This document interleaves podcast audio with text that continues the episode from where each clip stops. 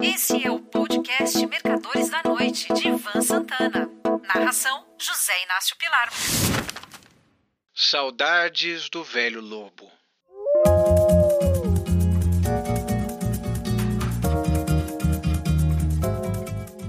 Domingo, 16 de julho de 1950. Aos 10 anos de idade, eu estava sentado numa fila do setor 1 das cadeiras cativas do Maracanã com meus irmãos e pais. O jogo era Brasil e Uruguai e decidia a quarta Copa do Mundo, evento interrompido havia 12 anos por causa da Segunda Guerra Mundial. Favorita absoluta, bastava um empate para sermos campeões. A seleção brasileira perdeu por 2 a 1. Naquele vexame que ficou conhecido como Maracanazo. Do lado de fora do estádio, um soldado do exército de 19 anos participava do patrulhamento. Seu nome? Mário Jorge Lobo Zagalo alagoano de nascimento, mas criado no Rio de Janeiro. Antes do final daquele dia, ele, que era ótimo de bola, já jogava no Flamengo e foi pelo time da Gávea que se sagrou tricampeão em 1953, 54 e 55. Eu, inclusive, assisti a melhor de três contra o América e me lembro até da escalação rubro-negra: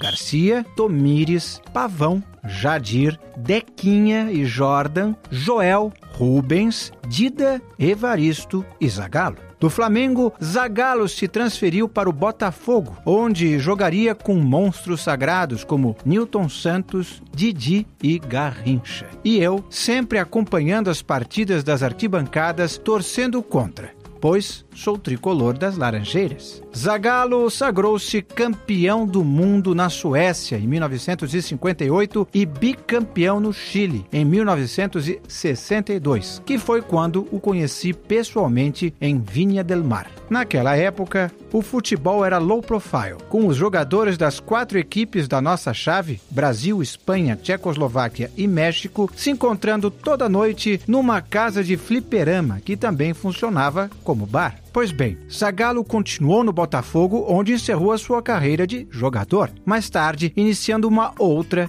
vitoriosíssima de técnico, tendo inclusive sido escolhido para treinar a seleção canarinho na Copa do Mundo de 1970, no México, a qual fui também. Em Guadalajara, onde dividimos uma chave com a Inglaterra, Tchecoslováquia e Romênia, os jogadores brasileiros se concentravam num hotel chamado Suites del Caribe. E foi lá que me relacionei com o velho lobo, que ainda era jovem, 38 anos. Mudando de assunto, mas mantendo o espírito da temática desta coluna, o maior trader de mercado que conheci foi Alfredo Grumser Filho, o Malba Tarran. Antes de assumir uma posição na bolsa, Alfredo consultava diversas pessoas, inclusive a mim. Depois disso, e só depois disso, tomava uma decisão. Para minha enorme alegria, seis meses após ganhar o Tri, Zagallo foi contratado para ser técnico do Fluminense. Em seu jogo de estreia contra o Palmeiras, no Pacaembu, eu fui para o estádio no ônibus da delegação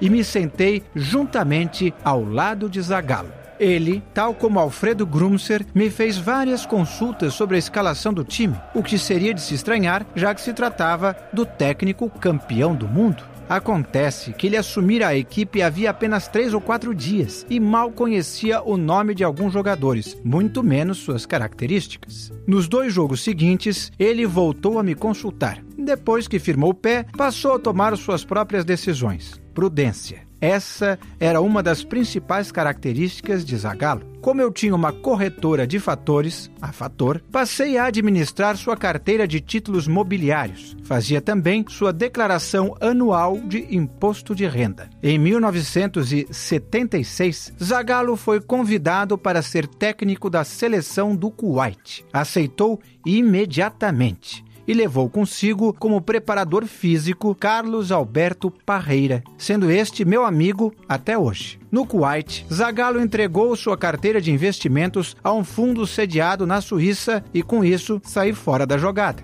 Mais tarde, quando ele retornou definitivamente ao Brasil, passei a encontrá-lo esporadicamente, geralmente em reuniões na casa do Parreira. Nessas ocasiões, ele sempre me perguntava sobre o andamento da bolsa. Apesar de jamais ter ficado desempregado, seja como jogador, seja como técnico, Zagallo foi sempre um exemplo de investidor prudente, dando enorme importância à segurança e à liquidez dos papéis que adquiria. Inclusive com imóveis, ele sabia lidar. Quando o condomínio de luxo Atlântico Sul foi lançado na Avenida Sernambetiba, orla da Barra da Tijuca em 1985, 2005, Zagallo foi o garoto propaganda do lançamento. Não sei se, para isso, ele recebeu um apartamento de graça ou comprou com enorme desconto. O certo é que viveu nele praticamente até morrer. Sempre que conheço uma pessoa que dá exemplo em poupança, e não estou falando em cadernetas, gosto de mencioná-la aqui na minha coluna, inclusive falando sobre suas características básicas de investidor. A gente nunca sabe quando irá morrer. Zagallo se foi aos 92 ou ficar incapacitado para o trabalho. Por isso, temos que tomar essas pessoas como modelo. Como se tudo isso não bastasse, meu amigo Mário Jorge foi escolhido pela revista inglesa 442 como um dos maiores treinadores de todos os tempos. E tive o prazer e a honra de assistir inúmeras preleções dele aos jogadores, antes e no intervalo das partidas. Um forte abraço.